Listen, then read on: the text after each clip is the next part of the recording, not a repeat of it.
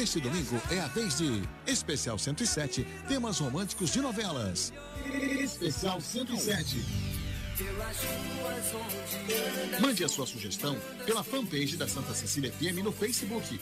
Quem você quer ouvir no programa? O ouvinte que faz a programação. Eu amava, amava pescador. Neste domingo, 8 da noite, na Santa Cecília FM. 107,7. Aqui a sua rotina não é mais a mesma. Apoio Vestibular Digital Unisanta. Acesse unisanta.br barra vestibular. Especial 107. Aproveite este momento e deixe as oportunidades entrarem em sua vida. Vestibular Digital Unisanta. Faça a prova sem sair de casa. Notas máximas do MEC em cursos presenciais e à distância preços acessíveis e descontos especiais durante todo o curso. Inscrições gratuitas. vestibular.unisanta.br. Universidade Santa Cecília, top 10 do Brasil em inovação. Assista no especial Clássicos do Cinema dessa semana, Máquina Mortífera, com Mel Gibson e Danny Glover nas madrugadas de terça a sexta, uma e meia da manhã. Santa Cecília TV, a maior programação da sua TV. Fique com a 107,7. Santa Cecília FM, a sua rádio. Santa Cecília FM apresenta Momento de Reflexão com Frei Rosântimo. Queridos ouvintes, não poderia deixar de mencionar neste espaço desta companhia contigo, deste dia 9, quinta-feira, 9 de julho, nós celebramos a Santa Madre Paulina. Ela nasceu lá no ano de 1865, numa cidade da Itália, uma região de Trento e quando ela tinha nove anos, sua família migrou aqui para o Brasil, mais precisamente para a região da Nova Trento, Santa Catarina. Desde muito jovem, dedicou-se totalmente à caridade para com os mais pobres, ajudando os doentes, idosos, enfim, todos que precisassem. Juntamente com uma amiga e com a ajuda do seu pai, transformaria uma pequena casa de madeira perto da capela da comunidade num pequeno hospital, onde ela se dedicou ao cuidado dos doentes e da instrução das crianças. Nascia assim a Congregação das Irmãzinhas da Imaculada Conceição primeira congregação feminina fundada no Brasil, sendo aprovada lá no ano 1895. E Madre Paulina, da congregação do e o coração agonizante de Jesus, foi canonizada e neste dia 19 de maio de 2002 pelo nosso Santo Papa João Paulo II. Madre Paulina, rogai por nós. Fique com Deus, com paz e bem, e o amor também. Santa Cecília FM apresentou Momento de Reflexão com o Frei Rosântimo.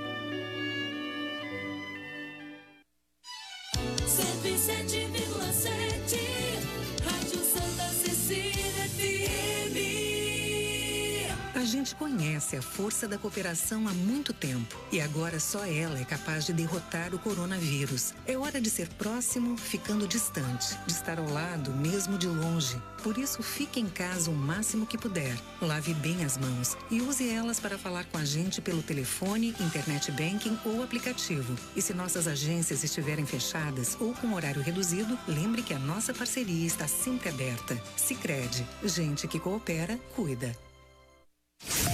Começa agora. CDL no ar, aqui na Santa Cecília FM. A apresentação Roberto César. Oferecimento Sicredi, gente que coopera cresce. Seis em ponto. Boa noite. As informações do comércio e as principais notícias do dia. CDL no ar. Uma realização da Câmara de Dirigentes Logistas CDL Santos Praia. Comentaristas e a sua participação pelo WhatsApp. O WhatsApp da Santa Cecília é o 99797 1077. Se você perdeu o programa, pode ouvir a qualquer hora do seu dia no Spotify. Estamos ao vivo com imagens aqui do estúdio no Facebook, em facebook.com barra Santa Portal. A produção é dela, Elaine Brazão. Boa noite, Elaine. Boa noite, Roberto, bancada e ouvintes. Comentários de Sérgio Williams, jornalista, historiador, presidente do Instituto Histórico e Geográfico de Santos. Eduardo Filete, médico veterinário. E Ana Mara Simões, psicóloga e advogada. O dia permaneceu nublado hoje, Elaine, praticamente toda a parte do dia. Teve uma pequena abertura de sol, mas foi muito rápido, não choveu. Agora à noite eu já senti uma garoazinha na hora que eu estava vindo para cá, vim de moto. Falei, vou arriscar. Que der, deu. Temperatura ficou agora na casa dos 21 graus, mas já está em queda acentuada. Sim, já está esfriando, Tá. né? E para amanhã? Para amanhã a previsão é de sol com muitas nuvens durante o dia e períodos de céu bem nublado. À noite também nublada. Estou interessado em saber as temperaturas. Você não vai gostar muito não, viu? Opa, Mínima de 13. 13. 13 graus. 13 é frio. E máxima de 23. 23. 23 dá para aguentar. É mais do que hoje. Hoje fiz 21. Esse 13 aí na madrugada, não gostei. E eu vou gostar do mercado financeiro hoje? Vamos ver, ó. A Bovespa caiu 0,61% e encerrou o dia a 99.160 pontos. E o dólar?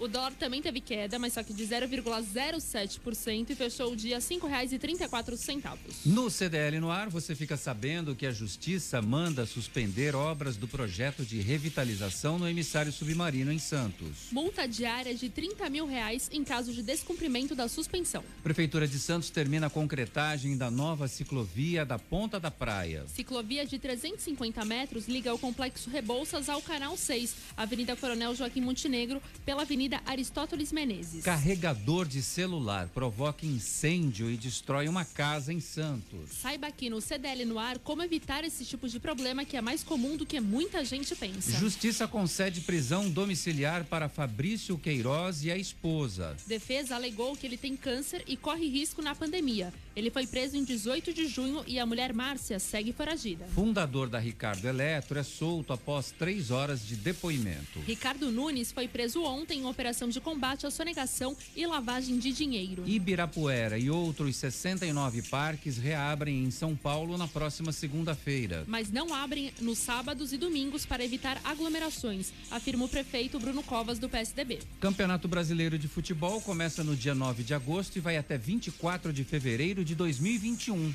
A Copa do Brasil também será disputada no mesmo período. Baixada Santista registra 401 novos casos em 24 horas e ultrapassa 28 mil confirmações. Nesta quarta-feira, a região registra 1.082 mortes causadas pela doença. O número de recuperados chegou a 18.700. Daqui a pouco o boletim da Covid-19 e os números em Santos com a Tatiana Aldi. OMS afirma coronavírus não está sob controle na maior parte do mundo, diz diretor-geral. Tedros Adhanom afirmou na manhã desta quinta-feira que o novo coronavírus não está sob controle na maior parte do mundo. Está piorando. A pandemia ainda está acelerando, alertou em coletiva de imprensa.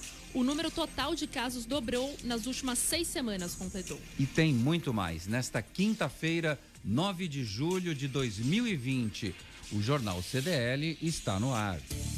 Você está ouvindo CDL no ar. Uma realização da Câmara de Dirigentes Lojistas. CDL Santos Praia. Justiça suspende obras do novo quebra-mar em Santos. O Tribunal de Justiça de São Paulo concedeu ontem uma tutela de urgência suspendendo as obras no emissário submarino de Santos. A decisão foi tomada após pedido do Ministério Público do Estado. A prefeitura disse que irá recorrer da decisão. O juiz Leonardo Greco determinou a imediata paralisação da reforma sobre pena de multa diária no valor de 30 mil reais. Além disso, suspendeu o termo firmado pela Prefeitura com a Valoriza Energia SP Limitada, no qual a empresa se compromete a investir 15 milhões de reais para a recuperação do local, em troca da expectativa de direito de construir uma usina de processamento de lixo urbano no Morro das Neves, na área continental da cidade. A tutela de urgência ainda determina a suspensão da decisão da Comissão Municipal de Análise de Impacto da Vizinhança, que aprovou o estudo prévio de impacto de vizinhança referente à usina de lixo em questão.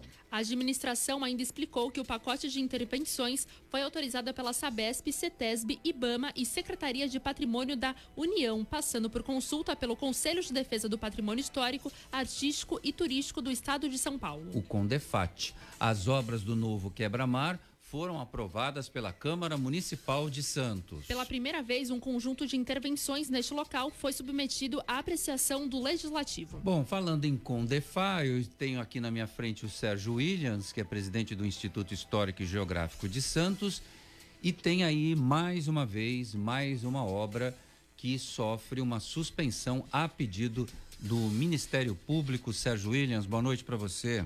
Boa noite, Roberto, Filete, Elaine e ouvintes. Não me surpreende, né? O Ministério Público sempre está, quando tem alguma intervenção urbanística em, em, áreas tombadas, no caso da Hora da Praia, embora eu não sabia que, eu até desconhecia que o emissário fazia parte desse conjunto, porque o emissário ele não faz parte do conjunto da, da orla original do ponto de vista do Condefat. Mas não me, não me surpreende. Mas até que o que tem que se ver, eu acho que a justiça deve estar analisando aí todas as, as peças aí, todo o projeto, é que é um projeto que é de recuperação básica de, dos equipamentos, do viário, da, da questão da, da, pista de skate, enfim, dos parques da, da, da, no, da, da criançada. Eu acho que a prefeitura vai conseguir reverter essa situação. É um investimento com recursos privados, se eu não me engano, né? E, enfim, essa questão, toda vez que tem uma obra dessa natureza, ainda mais envolvendo a hora da praia, sempre tem, o Ministério Público sempre pede. É, eu não sei, eu acho que a prefeitura talvez deveria ter é, né, visto isso antes, mas enfim, é sempre assim. Sempre que o Ministério Público enxerga uma possível Ainda mais no emissário. O emissário, o emissário tem uma história longa né, de dificuldades, né? Desde a época que já teve projetos do Museu Pelé lá, teve projeto de parques é, temáticos que também não deram certo. Enfim, é sempre uma novela muito grande e é mais uma na, na história do emissário submarino. Tem investimentos sim da iniciativa privada, 15 milhões de reais para recuperação do local. É da Valoriza Energia SPE Limitada em troca da expectativa do direito de construir uma usina de processamento de lixo urbano no Morro das Neves, na área continental da cidade. Eduardo Filete, boa noite para você. Boa noite, Namara. Boa noite, Sérgio. Boa noite, Elaine. Roberto César, muito obrigado pelo convite. Um abraço para o Nicolau aí do CDL, né, nosso presidente. Realmente, eu acho algumas coisas engraçadas, né? É, uma expect... 15 milhões para uma expectativa, que bacana, hein? Tem tanto empresário bondoso, né? Filântropo no, no, no, país, né? 15 milhões para uma expectativa, que bacana, né? Eu acho tão bacana quando as pessoas compram um sonho e pagam tão caro, uma coisa tão bacana, né? Será que a expectativa não ia ser concretizada, né? Alguém dá 15 milhões para uma expectativa? Então, menos, né? Também não, não existiu audiência pública. Tudo bem que teve a pandemia tal, mas é aquela coisa, né? Essa obra é importantíssima, eu acredito que é importante. Como o Sérgio Williams falou muito bem, era o Beto Carreiro, mas e havia o cavalo faísca, que tinha muita gente que queria uma faísquinha a mais, de repente, porque não saiu o Beto Carreiro. Ele ia trazer o cavalo faísca e deve ter gente querendo uma faísquinha a mais, né? E por isso que o Beto Carreiro não veio para cá, porque tinha muita faísca para um lado, para o outro, e aí acabou o Beto Carreiro não vindo, o Parque da Xuxa tal. Mas eu acho que o Ministério Público deve ter suas razões. É logicamente que existe uma aceleração de obras, né? Porque é um ano eleitoral, tudo. Eu acho que as, as, pessoas querem mostrar que fizeram um governo, que terminaram as obras. Todo governo é assim, infelizmente. As, as obras querem concluir as obras agora no final, tal, talvez para mostrar uma cidade bonita, que realmente é, né? Mas talvez para dar aquela garibada geral na casa para receber a visita, né? Então acredito que é, o Ministério Público tem suas razões, seria bom para Santos e acho importante, né, a gente frisar que tem tantos empresários assim, valorosos, né? Na, na Baixada Santista que dão 15 milhões para uma expectativa. Ó, tá empate aqui, Ana Mara Simões. O Sérgio Williams deu um voto favorável à obra. Não, eu não tenho voto favorável, eu só falei que eu acho que o Ministério Público está fazendo o papel dele, só que ele pega no pé em tudo. Agora, eu também gostaria de ter uma parte desses 15 milhões para ajudar no Museu de Santos, né? É fácil, o poder público tem mais facilidade do que a iniciativa das instituições privadas. Né? Roberto, né? eu não falei que eu era contra. Eu falei que tem, tem as passagens, audiência pública, tudo, e que eu acho que a obra seria louvável para Santos. Mas que é estranho alguém dar 15 milhões para uma expectativa, mas enfim, né? Então os dois subiram em cima do muro agora, Ana Mara. Assume Ana Mara Simões. Boa, ah, você vai desempatar então, já que ele, você que é uma mulher de opinião, chega chegando, Ana Mara.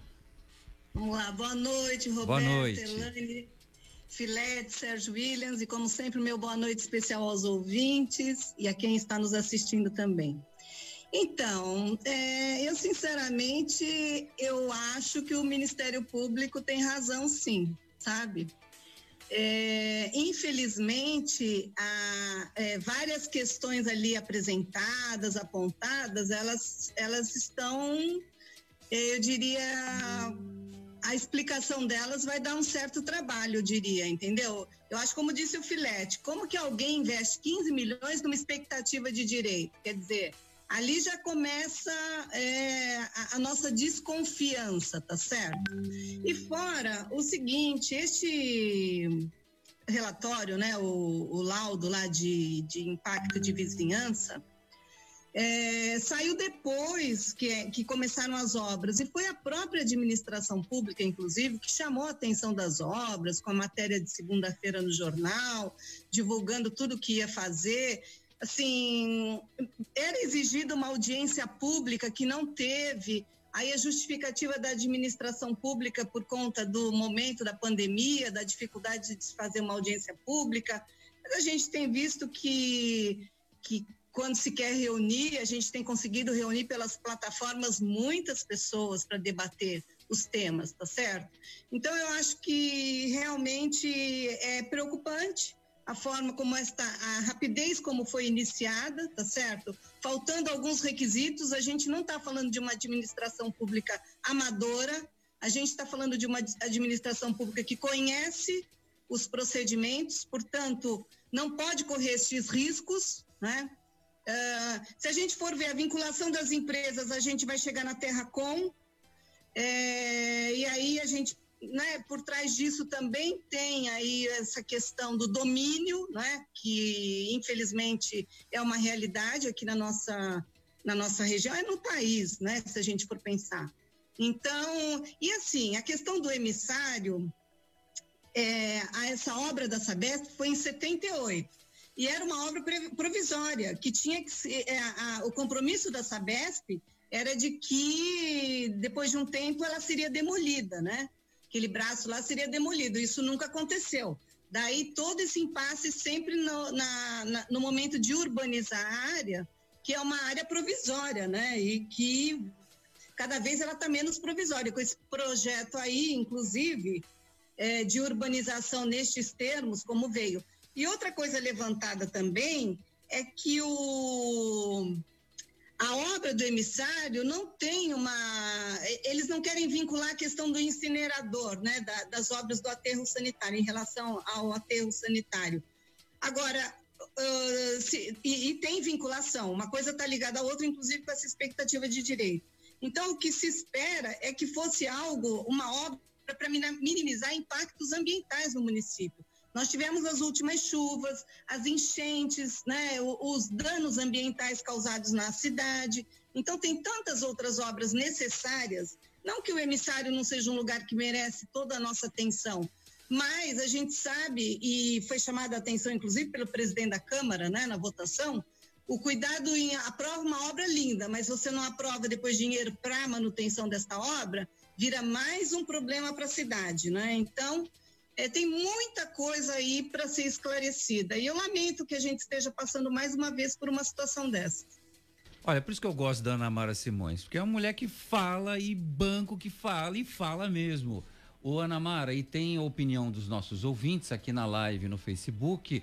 O Alcides Catarino, boa noite a todos. Hoje estou conseguindo assistir esta seleta bancada de convidados. Seleta me lembra aquele, ervilha. aqueles legumes. Ervilha seleta. Tem batata. É, eu tô, eu tô mais pra ervilha hoje, porque É? esse assunto aí da, do emissário eu tô. Eu, É. eu, eu, eu, eu sou, eu sou um cara que eu tô antenado no passado.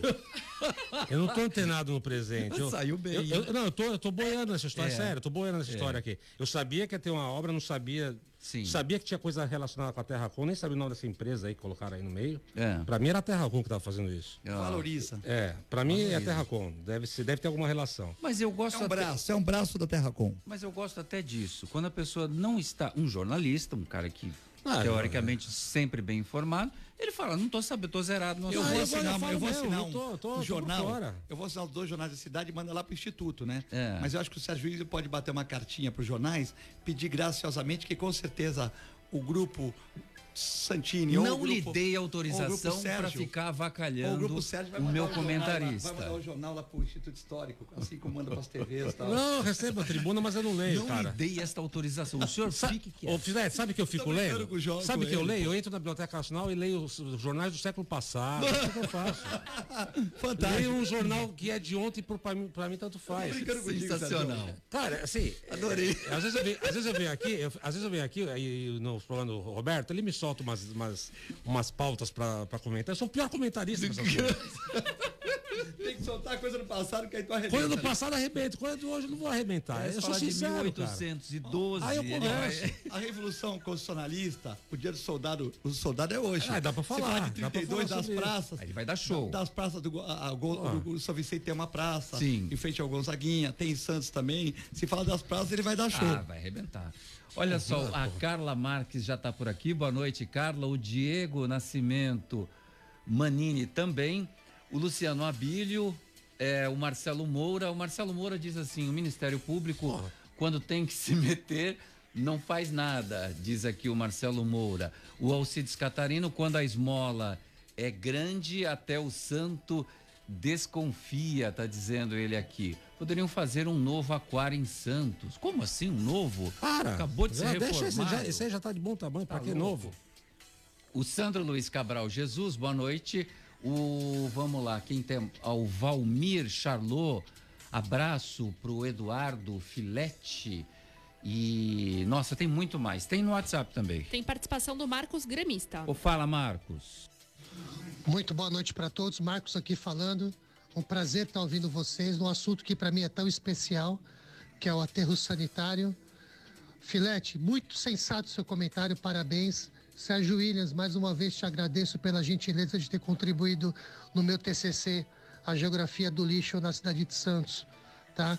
Incinerador em Santos, tá? O aterro esgotado, tá tudo isso muito supérfluo. Tem que se aprofundar mais, tem que ter audiência pública sim. Tem que conhecer melhor a empresa, conhecer melhor as pessoas que estão envolvidas. 15 milhões por expectativa, Filete, você tem razão. Isso não está correto. Vamos conversar melhor sobre isso, vamos debater mais sobre isso, que isso é muito importante. Que o aterro está saturado, sim, está. Agora vamos desenvolver umas alternativas. Acho válido. Um abraço para todo mundo. Olha, eu- ando ultimamente com um sentimento de uma grande expectativa. Bom, deixa pra lá.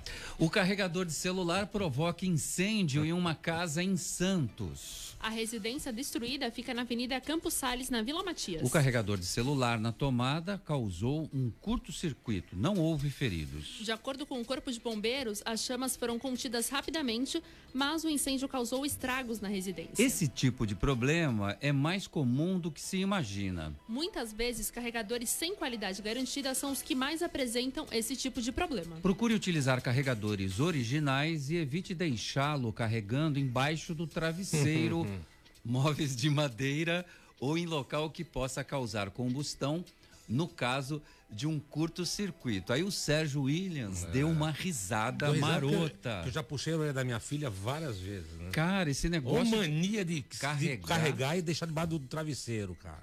fa- Pode explodir a cabeça dela. É, Só isso. É que aquilo, na hora que entra em combustão, ele, ele vira um. Né, um Uma bomba. né? Eu acho que só pode carregar o celular num local seguro e quando você estiver em casa. Quando você não sai de casa, vai na padaria, tira ou você tira, porque é, às vezes pode ter um. É muito comum que ter incêndio, principalmente nesses xing-lings aí, né? Que Ah, compram, é. né? Se comprar na Slex.com, a coisa é Ah, boa. ó, jabazão, hein? Lá, Puxa saco, velho. Compra no Nicolau, o negócio é bom. Lá é Olha, bom, é garantido. lá tem é multilaser, é, é- é Original, né? original, tal. Aí o negócio é bom. Agora tu compra no Xing Ling, na quinta geração da China, a coisa complica, né? É. Além de ver o vírusinho junto. O vírus não vem, porque o vírus morre em dois dias. O vírus Deus. morre em dois dias, não vem da China, mas não vem no aparelho. Mas dificultou demais, né? Mas Deus do compra céu. o quinto o- lá no Xing Ling, você vai ter um aparelho que vai explodir, né? Ô, Ana Mara Simões, você que é uma pessoa sempre muito sensata, essa coisa de carregar eh, celular debaixo do travesseiro, a pessoa corre um risco de saúde. Eh, esse troço pode explodir e, e- e causar eh, eh, grave, um grave acidente. Por favor, Ana Mara, pede para essas pessoas que têm esse hábito ruim de carregar o celular. Por que, que a pessoa dorme com o celular debaixo do travesseiro, Ana Mara? Você sabe que essa questão do celular ela é viciante mesmo, né? Ela acaba as pessoas é, virou assim aquele é, é, tá mais do que o bichinho de estimação, sei lá, né? É inseparável, porque o tempo inteiro você acha que alguém vai te chamar, você acha que você tem alguma mensagem ali para olhar, enfim, existe mesmo uma obsessão, eu diria hoje em dia, em relação ao celular. E é, é, infelizmente a gente brinca né, com essas histórias todas, mas você sabe que é, essa coisa, né, você vê, é um, é um objeto elétrico, quer dizer, você está ali, está na tomada, está na tua cama, esquenta. É, então, mil coisas podem acontecer e realmente fica difícil é, fazer essa conexão, achar que realmente uma coisa, um aparelho tão inofensivo, vai o carregador, fora isso que né, os meus colegas colocaram, que é de você não, não ter, não trabalhar com o carregador original e muitas vezes com carregadores que você compra aí no Mercado Livre e vai saber a procedência, a qualidade e o, o risco que isso pode causar. Então, eu acho que falar disso, fazer esta prestação de serviço, chamar atenção para essa questão.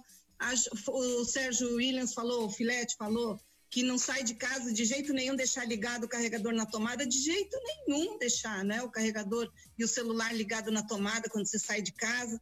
Então, acho que esses cuidados. E observar sempre essa compulsão, né? Com o celular e qual é a necessidade de ter que dormir com ele debaixo do travesseiro, né? Acho que é, poder repensar esses hábitos, esse apego é sempre um bom momento para refletir e ver de que forma nós estamos usando a tecnologia. A nosso favor, ou a gente está ficando, na verdade, viciado nela de tal modo que vai comprometendo os nossos hábitos, as nossas relações, a nossa identidade, né? E, enfim, é algo sim que merece uma análise importante, sim, um olhar importante. Olha, precisa tomar cuidado. Esse é o olhar de uma psicóloga em relação a esse assunto que eu fiz questão de trazer aqui, porque parece banal, mas não é. Pegou fogo numa casa. E, e graças a Deus não tinha, não teve feridos nesse incidente, mas poderia se transformar numa grande tragédia. Tem, é, às vezes você para no trânsito em semáforos e tem os, os caras que vêm vender aqueles carregadores lá. Evite comprar, você vai fazer uma economia é, que às vezes não vai nem servir conectar direito, não vai carregar direito o seu celular e de quebra você ainda corre algum risco de ter um acidente provocado na sua casa. Bom, com esse friozinho, um vinhozinho até que vai bem, né não? Dicas CDL no ar. Rota do Vinho. Com o Fernando Acauí. Boa noite, Fernando. Boa noite, Roberto César. O consumo de vinho no país vem aumentando ano a ano, apesar dos números ainda serem tímidos quando em comparação com outros países.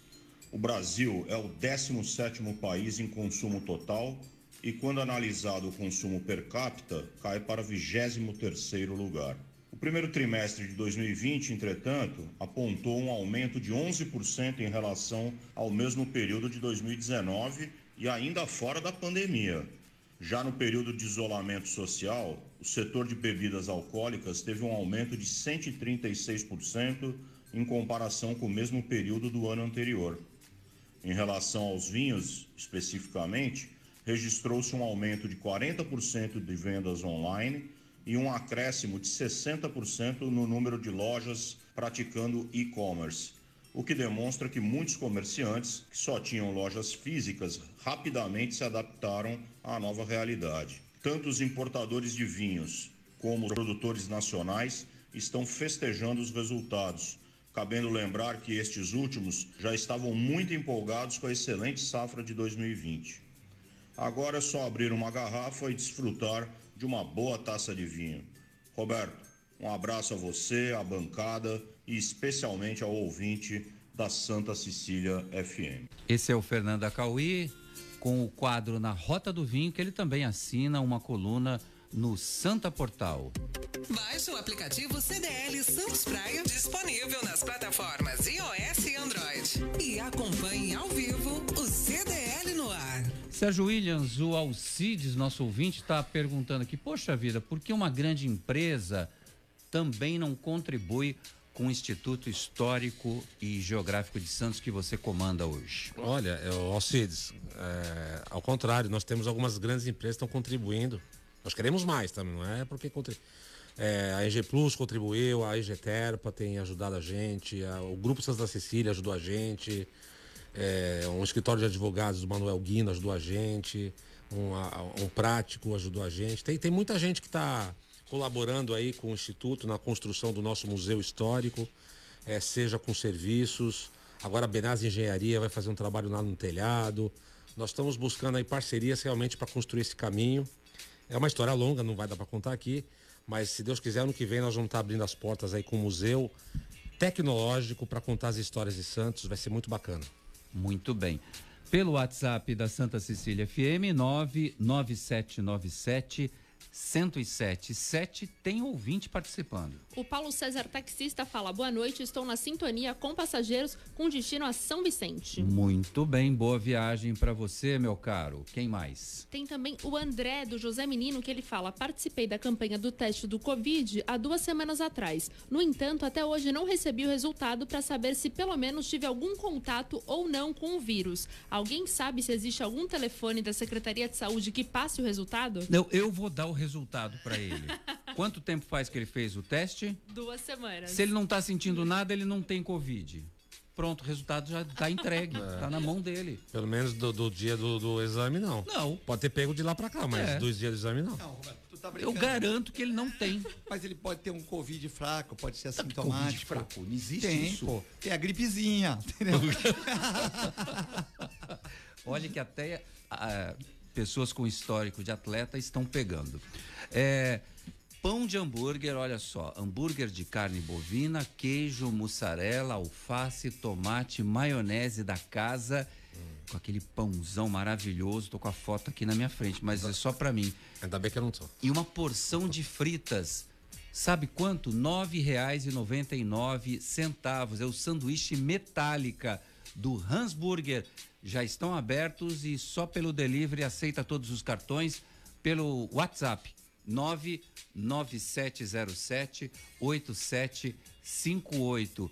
O sanduba metálica com esse hambúrguer maravilhoso de carne bovina, não é aquela coisa processada, aquela coisa horrorosa, é puríssimo, carnes nobres, R$ 9,99 no Hansburger. Peça já 99707 8758. Atendimento até a uma da manhã. Filete vai pedir. Você é está ouvindo Jornal CDL no ar. Uma realização da Câmara de Dirigentes Lojistas. CDL Santos Praia.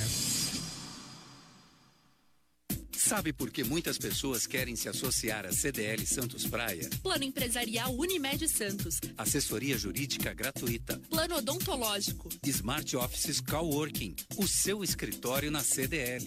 Salas para cursos e salão para eventos. Cartão exclusivo com descontos de 10 a 50% em cinemas, academias, lojas, escolas, faculdades e restaurantes. Seja você também um associado CDL Santos Praia. Aqui você ganha muito mais.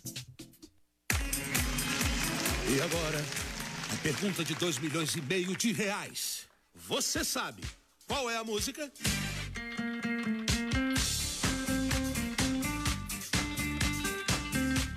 Poupar e ganhar sem parar Sicredi. Traga sua poupança para o Sicredi, concorra a prêmios de 5 mil reais toda semana, a 500 mil em outubro e ao grande prêmio de um milhão em dezembro. No Sicredi, cooperar é muito mais negócio. Saiba mais em poupareganhar-sem-parar.com.br. Slex.com Sempre trazendo as novidades em eletrônicos e informática. Se o seu celular ou tablet quebrou, a Slex conserta para você. Uma grande variedade de celulares com facilidade no pagamento. Tudo em games, acessórios e periféricos de informática. Slex.com, Avenida Ana Costa, 530, Loja 9, Gonzaga Santos. Telefone 3284 2223 ou no WhatsApp 981 40 55 95. Slex.com. Você está, você está no CDL no ar. Estamos de volta, 6h31. Elaine Brazão, qual o telefone aí da Secretaria de Saúde de Santos para ajudar o nosso ouvinte que até agora, nossa, se passaram 14 dias, até agora não recebeu o seu exame é, dizendo se teve, se não teve, se Sim. está, se não está, enfim. Telefone da Secretaria de Saúde: 3213-5100. E o ramal é 5101. Repita. 3213-5100. E o ramal 5101. Muito bem. Coronavírus fora de controle no mundo. A afirmação é da OMS e foi divulgada na manhã de hoje. O número total de casos dobrou nas últimas seis semanas, disse o presidente da entidade. São é, 11,8 milhões de casos. Até tropecei aqui na quantidade que é muito grande. 11 milhões e 800 mil casos em todo o mundo, com mais de 544 mil vidas perdidas. Mesmo assim, Tedros esforçou que alguns países conseguiram conter a escalada da doença tomando medidas de saúde pública abrangentes, baseadas em testagem em massa e isolamento. Não há resposta fácil, mas alguns países controlaram o vírus. Devemos aprender com suas experiências e seguir seu legado, afirmou a jornalistas em Genebra, na Suíça, Eduardo Filete. É, realmente, hoje eu vi um infectologista, o Marcos Caseiro, queria mandar um abraço para ele também, e também para o Fernando Cauí. E ele falou que não dá para a gente ter uma precisão se está acabando ou não, mesmo com essa diminuição de mortalidade, de casos aparente aqui na Baixada Santista tal, porque você só vê o resultado daqui a duas semanas. Então, o resultado do trabalho de hoje, de usar máscara, distanciamento social, lavar as mãos, todos esses cuidados que estão sendo feitos, tanto na área médica, como nos escritórios, como no comércio, eles só vão mostrar o resultado daqui a 15 dias, né? Que, ou, ou uma semana ou 15 dias. Então, esse resultado de hoje é o resultado do trabalho de 15 dias atrás. Então nós temos que esperar 15 dias, vamos esperando, vamos esperando, até que muitas pessoas vão pegar a doença, vão ficar resistentes e vai se tornar uma coisa mais, mais tranquila do que hoje. Mais controlável. Sérgio Williams, é uma doença que hoje depende exclusivamente de uma vacina. No estado de São Paulo, a vacina, os testes entram na, entram na fase 3. Em todo o mundo tem 133 tentativas de se chegar a uma vacina.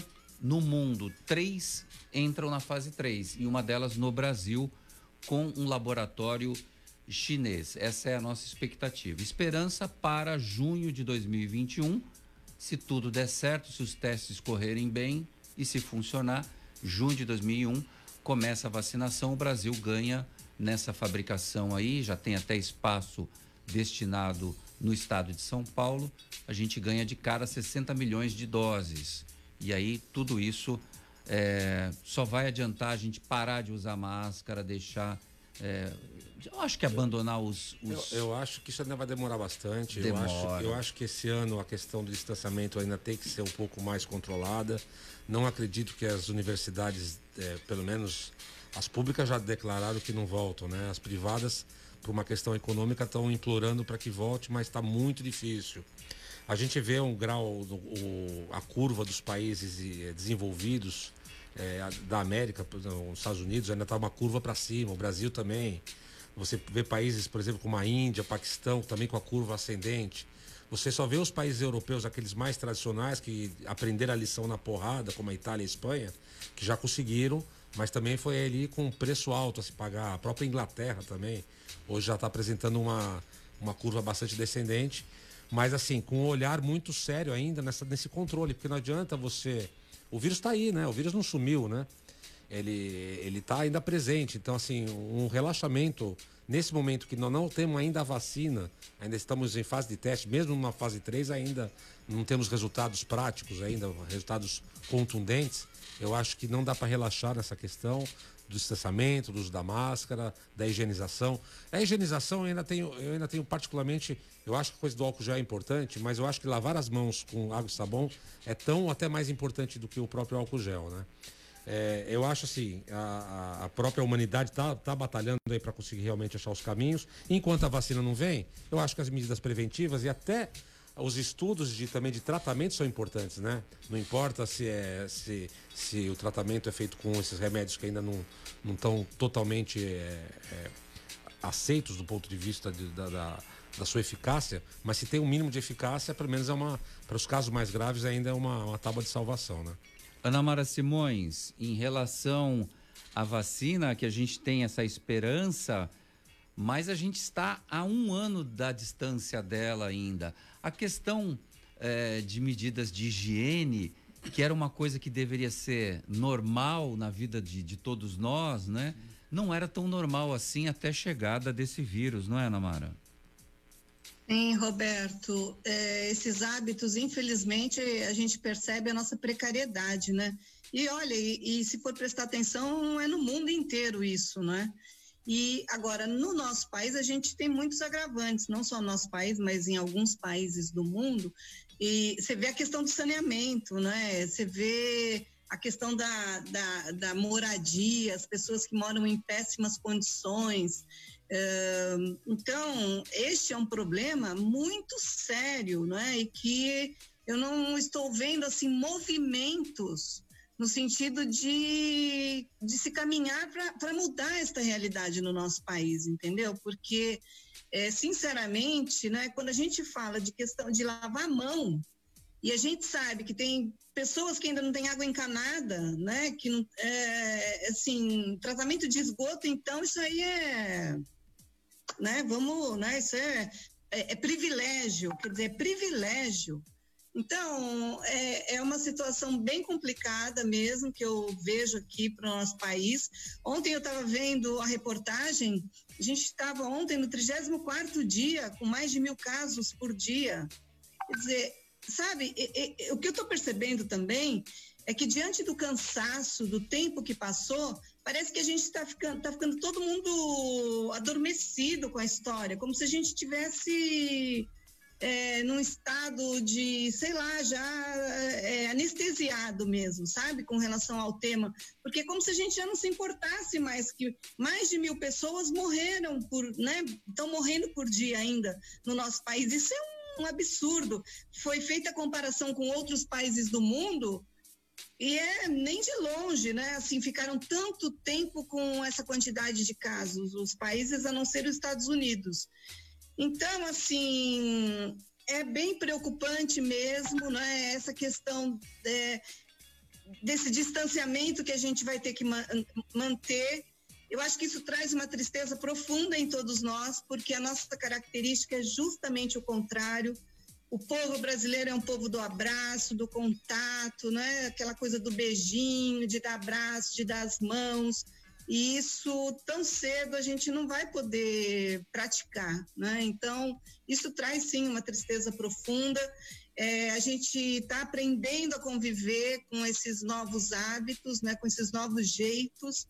E eu acho que o mais complicado nisso tudo é que a gente não sabe até quando e o, o que, que a gente vai ter que fazer, assim, muito daqui para frente, claro, gradativamente voltando, né, as atividades, e também acho que eh, tomando um pouco mais de coragem para enfrentando esta realidade, né? Cada um de nós, claro, tomando todos esses cuidados, mas a gente vai ter que dar o próximo passo de enfrentar a realidade também e saber lidar com isso. Agora, qual é o momento, né? O momento de se liberar mais, de não liberar, então é algo que a gente realmente está patina ainda, né? E sei lá, vamos torcer aí para que venham bons prognósticos.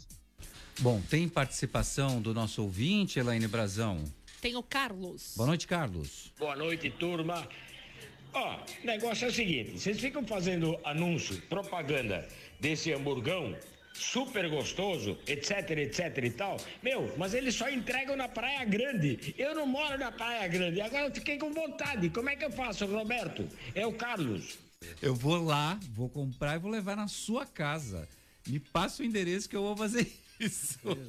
Por enquanto, eles só estão entregando na Praia Grande, mas já tem projetos para ampliar essa distribuição para mais cidades, inclusive em Mongaguá. Mas ele deu uma ideia legal, né? Ah, Porque a foi. Praia Grande é do lado de Mongaguá. Se pegar o final da Praia Grande ali, é do lado de Mongaguá. É da praia verdade, até é a pé. perto, é perto. Da praia até a pé. Não, também exagera. Não, é 600 metros, né? No final daquela costa de morro ali é que final. É. Mas nem sempre. Agora, Enquanto é, o forte é do lado. do Mongaguá. se tiver, se tiver... Não, forte não. Forte não, Não. É lá no final da Praia Grande. Tu sabe onde É longe pra caramba. Não, forte é longe pra caramba. Mas onde que é a hamburgueria? Não, tô falando que eles estão com Fica no bairro Tupi. Tupi. É no, no- na Vila metade. Tupi, tá na metade, Tá na metade, tá na metade. Tá no 20 km pra, pra lá e 20 pra cá. Não é isso. E dá pra ir a pé. Dá, ah, dá, entendi.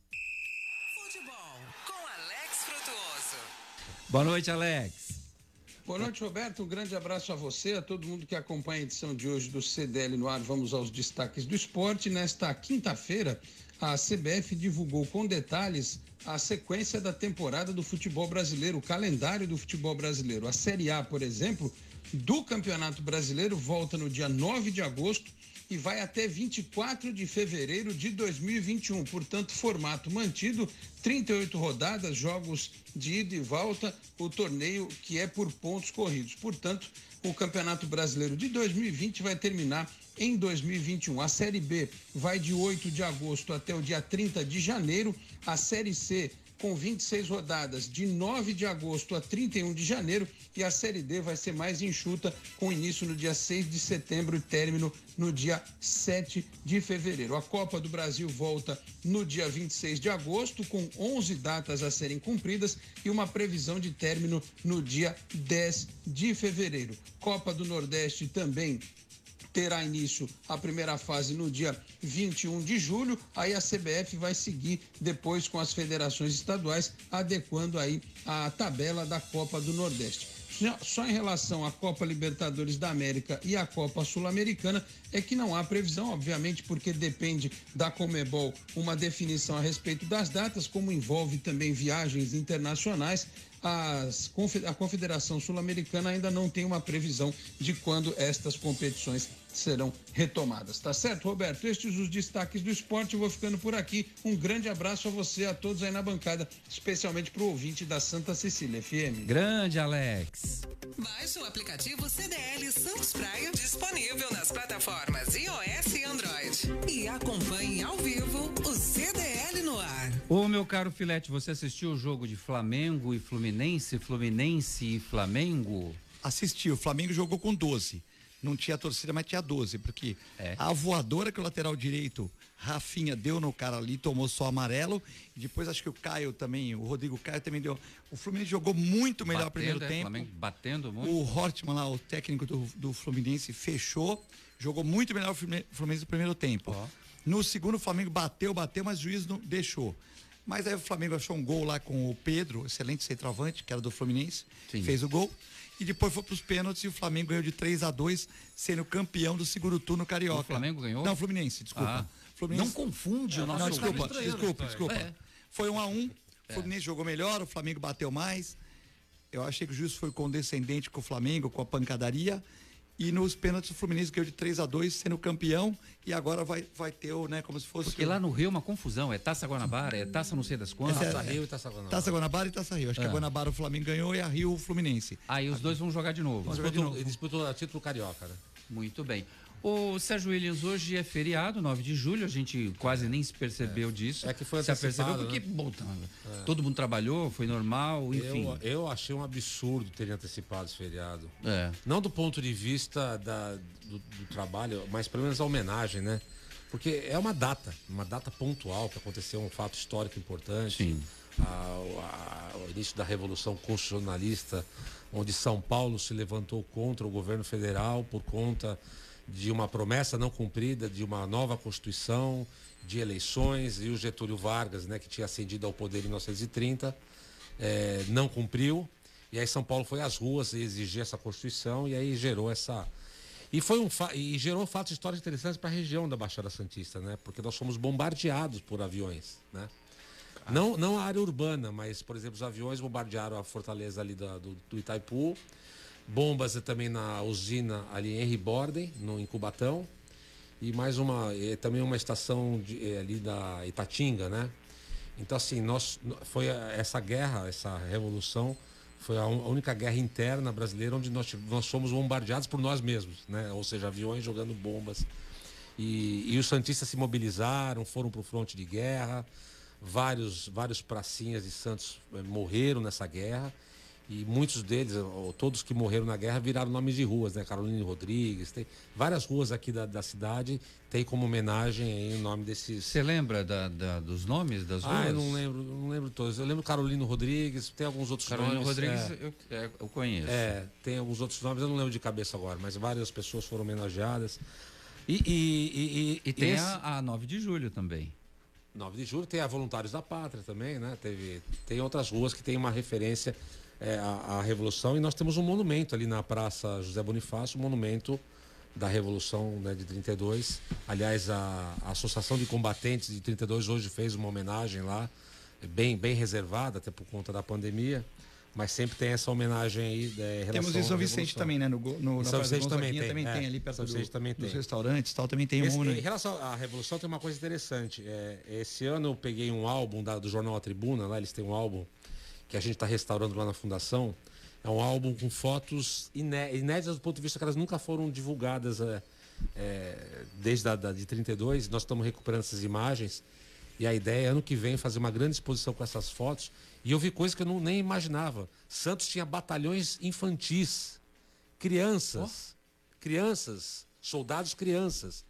Porque é aquela coisa, se- é, se pensou que se o, a- o São Paulo fosse invadido e fosse Santos fosse invadido, seria a resistência da cidade, todo mundo, inclusive criança. Então você tem fotos de crianças com armas, capacetes. É uma coisa assim, que era outra época, era outra filosofia, era outro momento da história. Mas assim, eu nunca tinha visto fotos desses batalhões infantis. Então, assim, é um resgate importante. Se Deus quiser, ano que vem nós vamos fazer essa exposição. E outra coisa interessante também nesse álbum, que tem várias fotos de medalhas e troféus que os clubes doavam para derreter e fazer armas de guerra. né? Então, Santos Futebol Clube, Portuários, os clubes de São Vicente, Tumiaru, tem fotos de, das medalhas, de troféus que eles davam para poder derreter, para virar munição, virar, enfim. É lamentável, né? Porque, na verdade, você está utilizando aquilo como uma coisa para matar outras pessoas, né? Mas, foi, mas é um fato histórico, fez parte da história. Então a gente tem que aprender com essas lições, porque a história nos ensina também é, coisas boas que nós temos que reinventar, repaginar, mas também nos ensina as coisas ruins e não tentar repeti-las no presente. né? Ô Filete, a Cláudia Brazão Pereira, mais conhecida como a mãe da Elaine, Logo imaginei. ela mandou uma mensagem aqui, doutor Filete, seu curso de auxiliar veterinário que só fortaleceu a decisão do meu filho na escolha profissional. Hoje estudante de medicina veterinária, bom. daqui a poucos anos colega de profissão. Parabéns, Filete. tá É, o ela. curso ele é aberto para quem? Para as pessoas da, ter- da idade de ouro, que muitas vezes querem fazer um curso. O que, que é a idade de ouro? Terceira idade, né? Ah, Nós é? vamos chegar lá daqui a uns 20 O anos. velho? O É. velho é a idade de ouro? Não fala velho, pô. Ah. É, tu me- é, tu me- tu me- enfraquece aqui. então, a idade de ouro. E para jovens. nunca ouvi esse termo, Eu a idade não. de é assim, ouro. hoje Eu em querer dia. falar do dente de ouro. Hoje em dia, É, pra você eu trabalhar. já vi melhor idade. Você é um amante de cães, Roberto. Eu sou. Pra, para você, de animais, para você trabalhar num pet shop, numa clínica, hoje tem que ter o curso. Então é importante. E muitos jovens, como o irmão da Ilane, ele foi lá, participou com a gente, deve ter feito estágio, deve ter feito um monte de coisa e falou: "Ó, essa profissão que eu quero seguir e foi. É. E outros falam: pô, eu gosto de cachorro pra caramba, mas não sirvo para isso. Chega lá, vê o eu sangue tenho, é, eu tenho que ser "Não, não jornalista quero." igual o Roberto, eu tenho que ser não sei o quê, porque eu amo os cães, mas não sirvo para lidar com isso numa cirurgia, numa emergência, tal. Então a pessoa vai aprender, vai saber cuidar dos seus, vai ter conteúdo, mas vai seguir para outro rumo. Ô, Ana Mara Simões, tem muita gente que, ah, eu quero ser médico, mas na hora que vê um ventre aberto, desmaia, vomita, fica, passa mal, né? É, essa coisa do, da experiência no estágio é importante, né? Pra pessoa, muita gente quer ser muita coisa na vida, mas quando vai dar de cara, não consegue. Qual é a sua orientação para as pessoas que hoje tão, estão para ingressar numa faculdade e às vezes é, ficam em dúvida em qual carreira seguir? Quando eu estava cursando publicidade e propaganda, a menina que estava do meu lado falou assim: Ah, eu mudei de ideia, agora eu vou fazer fisioterapia. Quer dizer, um negócio absolutamente diferente de publicidade, de comunicação social. E estava lá e teve que trancar a matrícula, ô minha cara Ana Mara. É, você sabe que essa é uma questão bem delicada, né? Tem, tem estudos vocacionais, né, que de, ajudam o jovem a definir, mas aí é para quem tem acesso a isso, né? Do contrário, é, e a gente percebe muitos jovens que iniciam uma faculdade, começa e daqui a pouco para e parte para outra e vai para outra. Eu acho que os pais têm um papel predominante aí, não é, de ajudar o, o, o jovem, né, nesse direcionamento. Claro que se você tiver acesso, né, e eu acho que hoje a esse universo online, não é? Ele, ele favorece, ele possibilita muito acesso também a informações que ajudam você a conhecer um pouco mais desse meio, desse mercado que você pretende entrar. Aí depende muito do movimento do jovem também e da orientação que ele recebe, seja na sua formação, né, durante a sua formação na escola, é, nos cursinhos preparatórios. E eu acho que os pais eles têm um papel aí bem importante e assim, Roberto, a gente percebe que o mercado ele vem mudando absurdamente, né? O, o, essa relação com o trabalho ela vem mudando muito. E assim, de preferência que você faça algo que tenha a ver com a tua alma, né? Com aquilo que você gosta, com aquilo que você se identifica. E então tem muita coisa envolvida. Às vezes você faz alguma coisa para agradar o pai, para agradar a mãe, é, alguma coisa porque o teu pai disse que não vai dar dinheiro, então você tem que fazer alguma coisa que vai dar dinheiro. Então, são muitas questões aí que precisam ser é, olhadas, né, e com muito cuidado, mas que com isto o jovem não perca o mais importante, que é o interesse pela área, o interesse genuíno pela área, né? Porque essas, esses desvios, né, essas é, contra-informações, eu diria, elas acabam atrapalhando o jovem e ele acaba fazendo caminhos que muitas vezes é, fazem com que o seu, né, chegar naquilo que realmente ele gosta, é, demora um pouco, né? Então acho que é estimular isso, né? Estimular é, que a, a, decisão ela seja uma decisão genuína, né? E que venha realmente ao encontro com aquilo que a pessoa gosta. Muito bem. Seis não é tarefa fácil, né? Ah, claro que não. Não, de jeito nenhum. Inclusive, a Universidade de Santa Cecília está com as suas provas agendadas aí para o vestibular. Quem tiver interesse é só dar um pulo lá no site, você vai descobrir como fazer para se inscrever.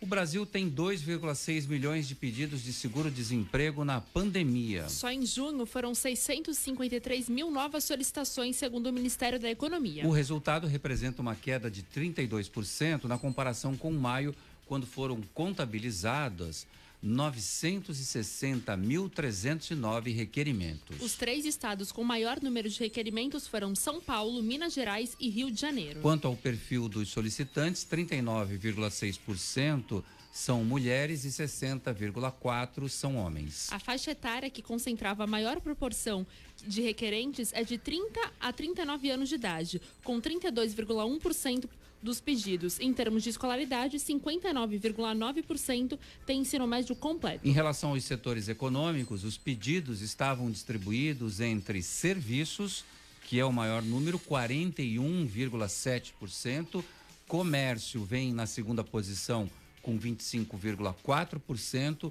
indústria 18, construção 10 e agropecuária 4%, filete. A crise econômica gerada pela pandemia já está instalada.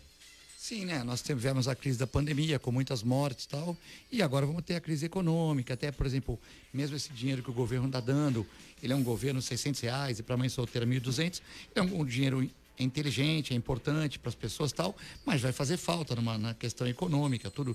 E também o desemprego que ocorreu, muitas lojas fechando, principalmente o comércio, lembrando que o comércio da pequena e da média é o pequeno e o médio comércio, a pequena e média indústria, pequeno e médio comércio que dão 70% dos empregos.